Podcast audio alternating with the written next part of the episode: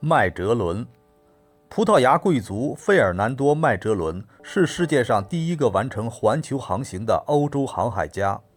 他坚信地缘说，并认为向西航行是到达东方的捷径。他向葡萄牙国王提出组织船队进行环球航行的请求，但当时葡萄牙国王已经满足于绕道非洲的新航路，不愿再进行新的投资。因而拒绝了麦哲伦的西航计划。麦哲伦无奈移居西班牙，向西班牙国王提出了这项计划。西班牙国王同意了他的请求，并同他签署了分享利润的协议。一五一九年九月二十日，麦哲伦率领五只船，二百六十五名水手，在西班牙国王的帮助下从西班牙出发。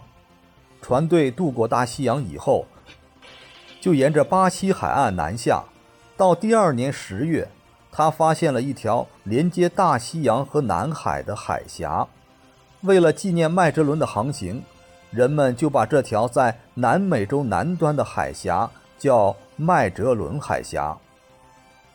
船队驶出麦哲伦海峡，继续前进，途中风平浪静，没有遇到过大的海浪。于是船员们把这里称为太平洋。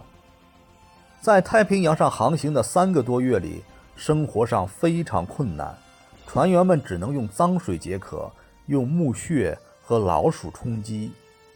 一五二一年三月六日，船队到达马里亚纳群岛，船队在这里补充了一些食物，并对土著居民进行了屠杀。船队继续前进。十六日到达菲律宾群岛，他在岛上开设小铺子，用小刀、镜子、帽子之类廉价商品换取黄金、珠宝、香料、粮食、肉类等。麦哲伦还在当地居民之间制造不和，以期征服这些岛屿。他与岛上的执政者结盟，发动对马克坦岛的围剿。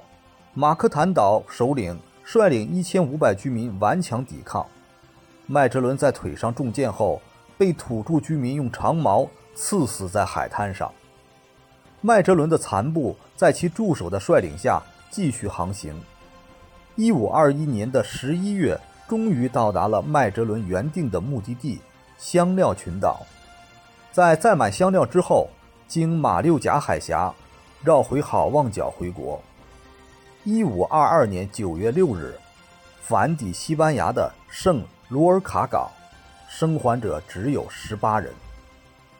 这次航行证实了地缘说的正确性，是人类历史上的第一次环球航行。